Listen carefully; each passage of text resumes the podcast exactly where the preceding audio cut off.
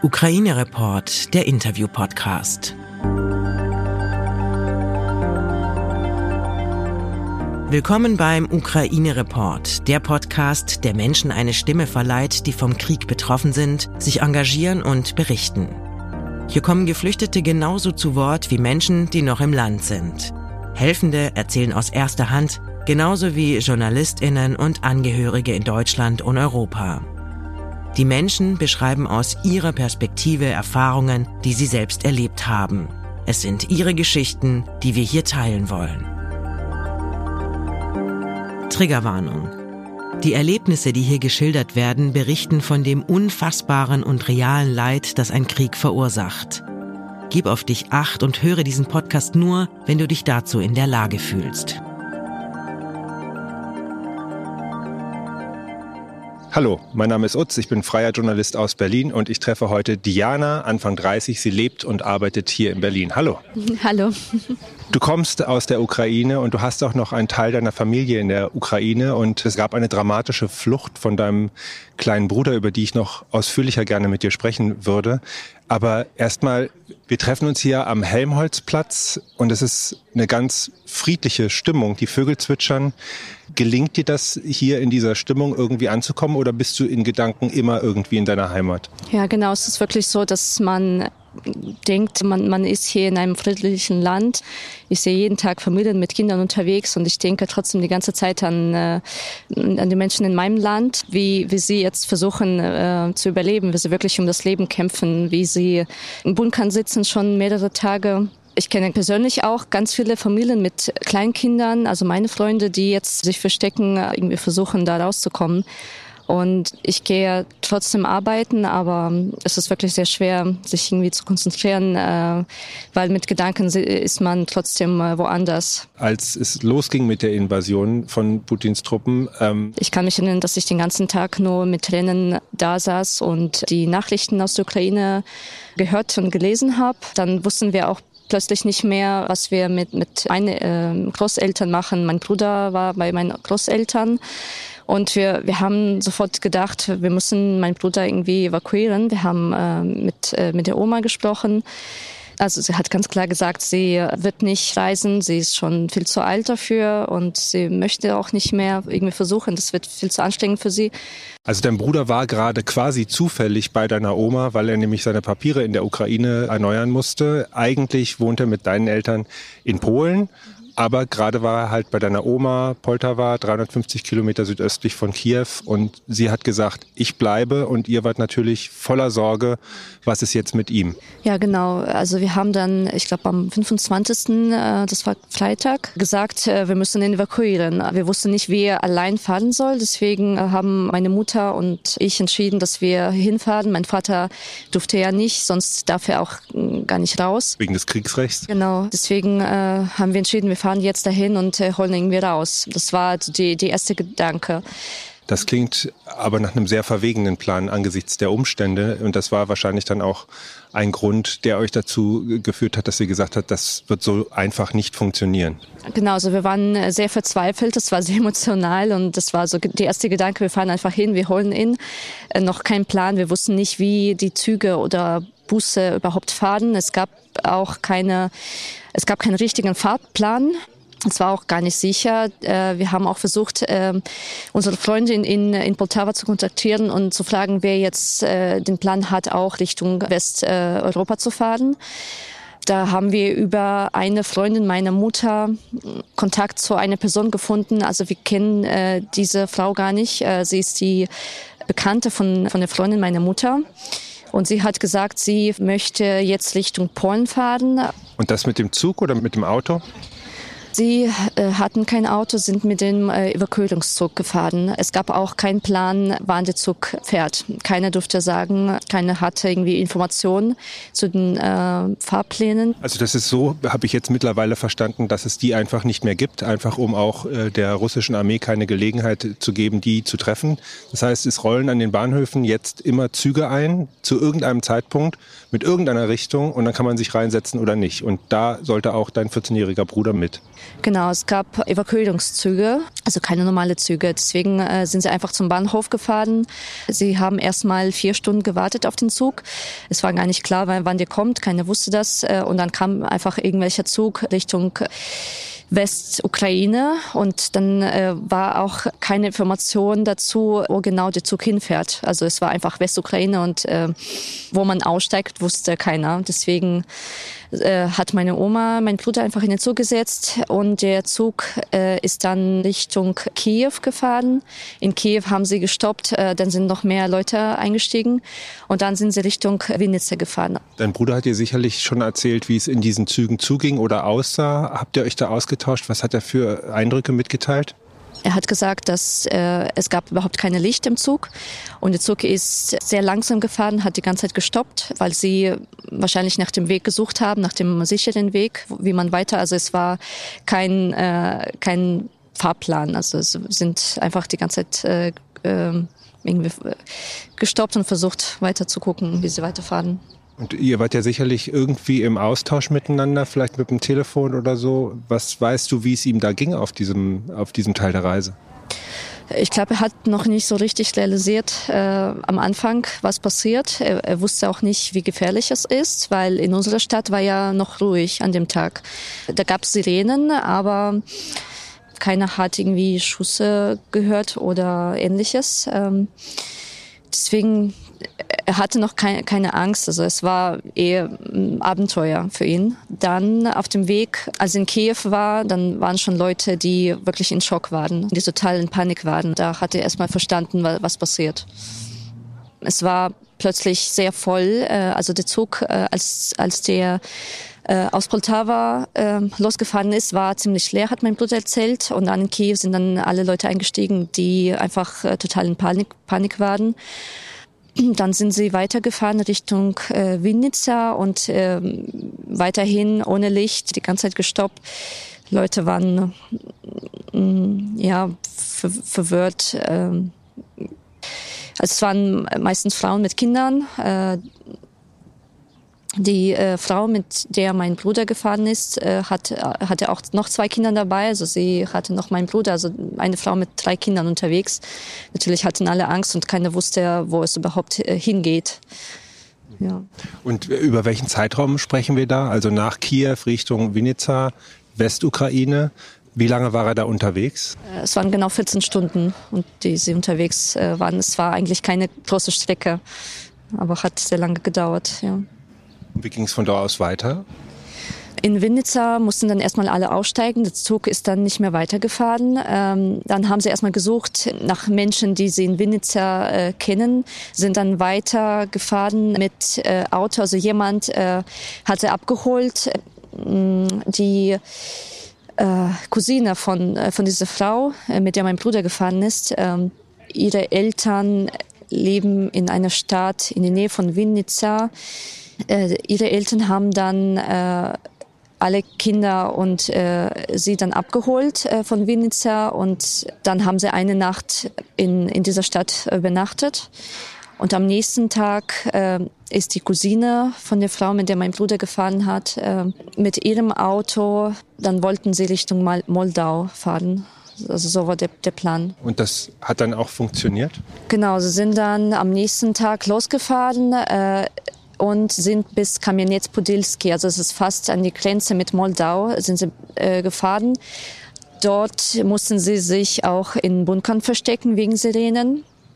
Und dann fast an die Grenze mit Moldau waren sie noch in einer Schule, wo sie äh, auch warmes Essen bekommen haben. Also es waren auch Freiwillige, die, die dort Menschen geholfen haben. Dann haben sie dort warmes Essen bekommen, ähm, sind dann noch eine Nacht geblieben in, in dieser Schule und dann am dritten Tag äh, waren sie dann in Moldau. Und ihr wart drei Tage am Telefon, wahrscheinlich mehr oder weniger ohne Schlaf, deine Eltern und du und immer wieder, wo bist du, wie geht's, wie geht's weiter, was sind eure Aussichten? Genau, wir waren die ganze Zeit am Telefon, die ganze Zeit irgendwie Nachrichten geschickt. Mein Bruder hatte auch nicht überall Empfang. Dann in Moldau ähm, sind sie auch in einem Haus von, ähm, von einer Familie äh, geblieben.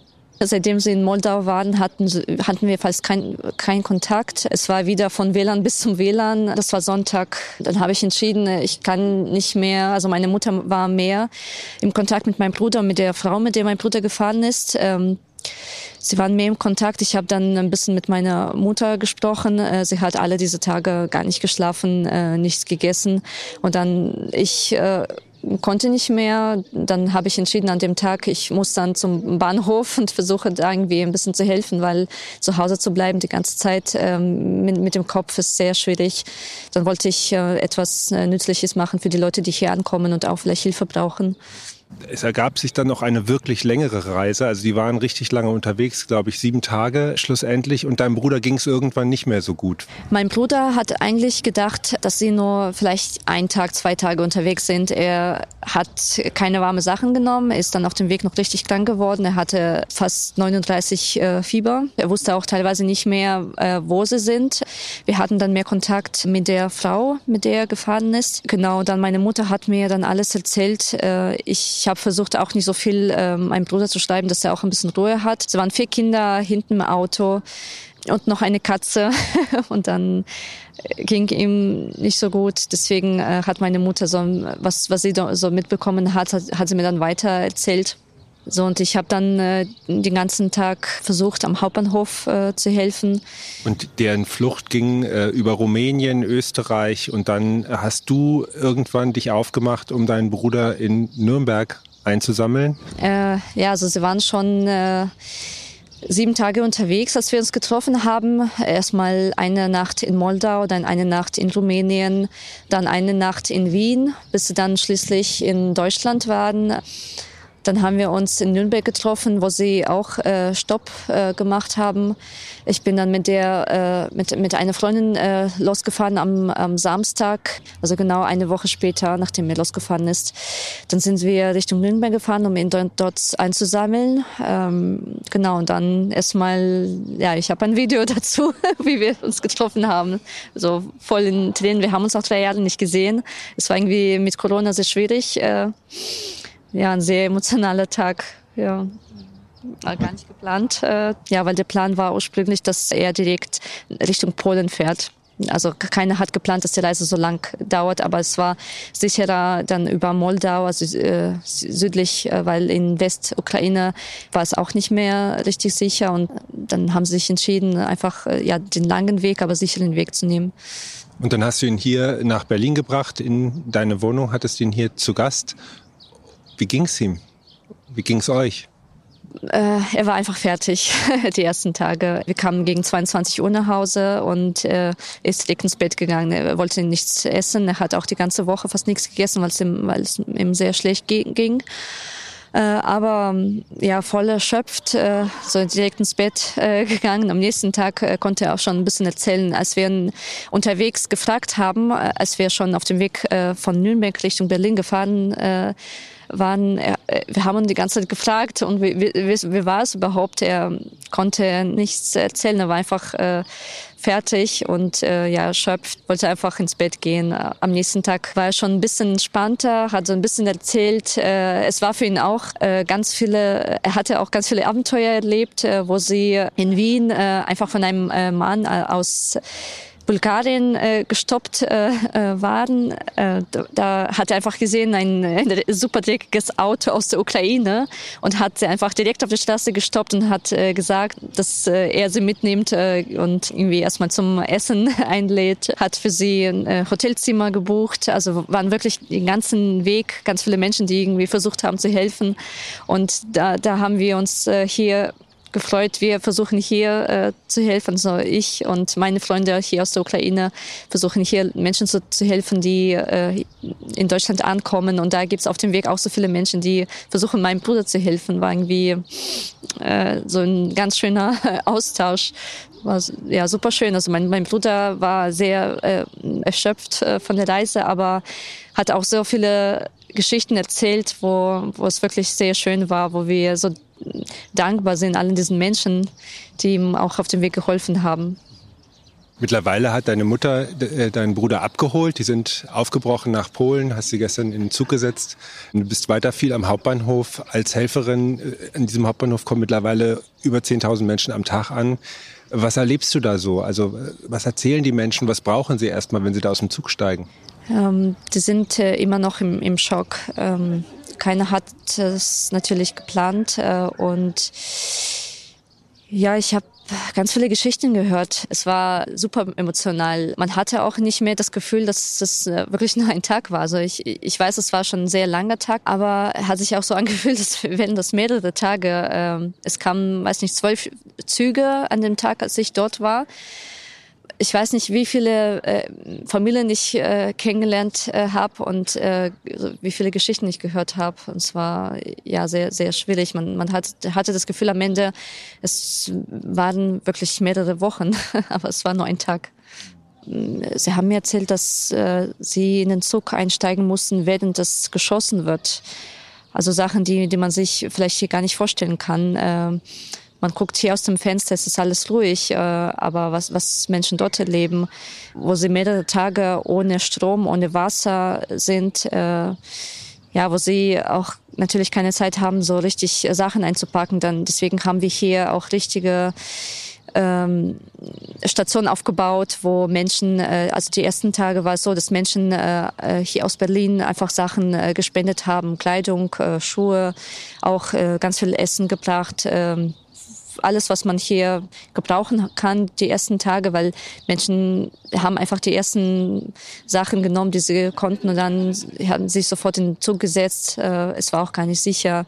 Man wusste auch nicht, wo man überhaupt ankommt. Äh, es gibt auch Menschen, die hier niemanden kennen und auch ähm, kein Deutsch, kein Englisch sprechen und brauchen natürlich jemanden, der hier ein bisschen helfen kann. Deswegen habe ich auch hier ganz vielen Menschen auch meine Nummer gegeben. Sie rufen mich ab und zu an und fragen, wie, wie sie sich hier weiter wie sie überhaupt ankommen, was, was sie machen müssen, weil keiner weiß auch, wie lange es dauern kann. Äh, die Leute, mit denen mein Bruder gefahren hat, haben auch erzählt, haben auch Videos gezeigt, äh, dass ihre Häuser gibt's nicht mehr. Also sie haben auch Videos von ihren Freunden, die noch dort sind, also in Kharkiv zum Beispiel, in Kiew, äh, da haben sie kein Zuhause mehr. Also Menschen wissen auch nicht, äh, wenn es vorbei ist, wo sollen sie zurückkommen. Es gibt kein, kein Zuhause mehr.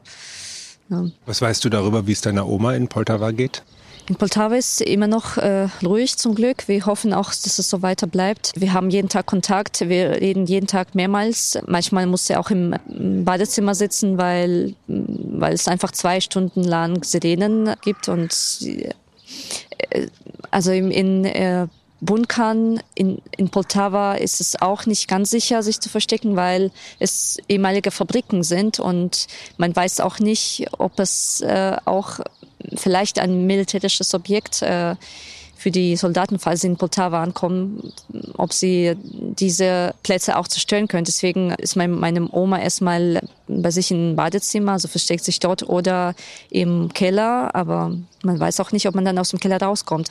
Ihr geht soweit gut, also sie versucht auch sehr positiv zu bleiben. Äh, sie trifft, trifft sich auch mit äh, ihren Freunden dort. Äh, sie versuchen auch Flüchtlingen zu helfen, die jetzt aus der ganzen Ukraine jetzt in Poltava ankommen, weil ganz viele Evakuierungsbusse fahren jetzt nach Poltava, um da dort Menschen irgendwie auszusetzen und versuchen ihnen dort zu helfen, weil es jetzt, also ich glaube, eine der, eins, also in die wenigen Städten, wo es entspannt ist. Zum Beispiel aus Mariupol treffen viele Leute gerade aktuell da ein. Ja, ja, genau, aus Mariupol, als Kharkiv, also es ist nicht weit weg aus Sumy.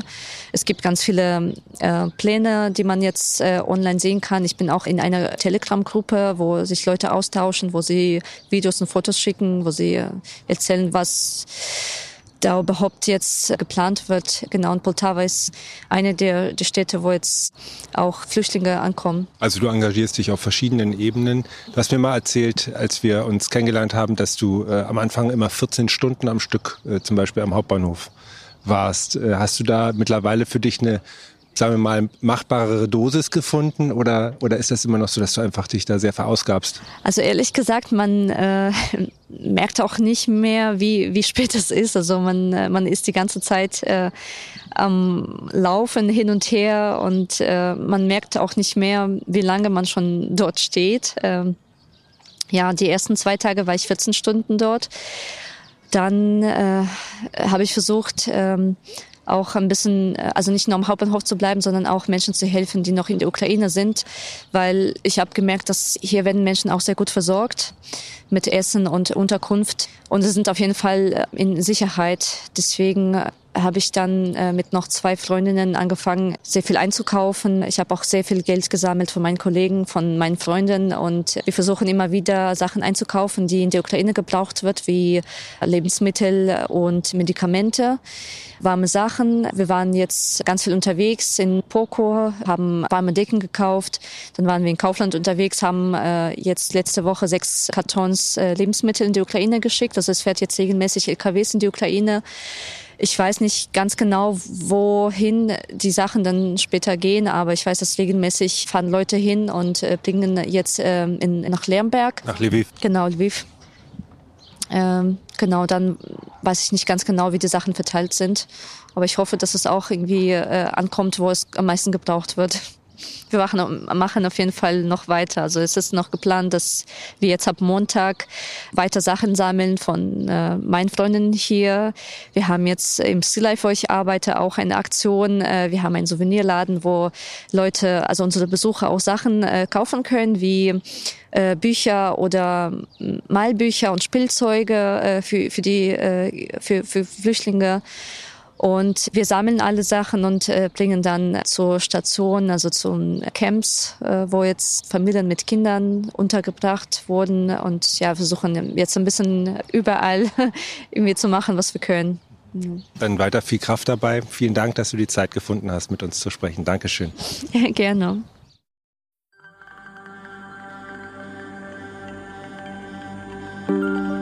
Wenn du etwas tun möchtest, dann informier dich bei renommierten Organisationen. Dort findest du Anregungen, wie du dich engagieren kannst. Oder erkundige dich auf offiziellen Seiten deiner Stadt, an welchen Orten gerade Hände gesucht werden. Ukraine Report ist ein Interview-Podcast von Podimo.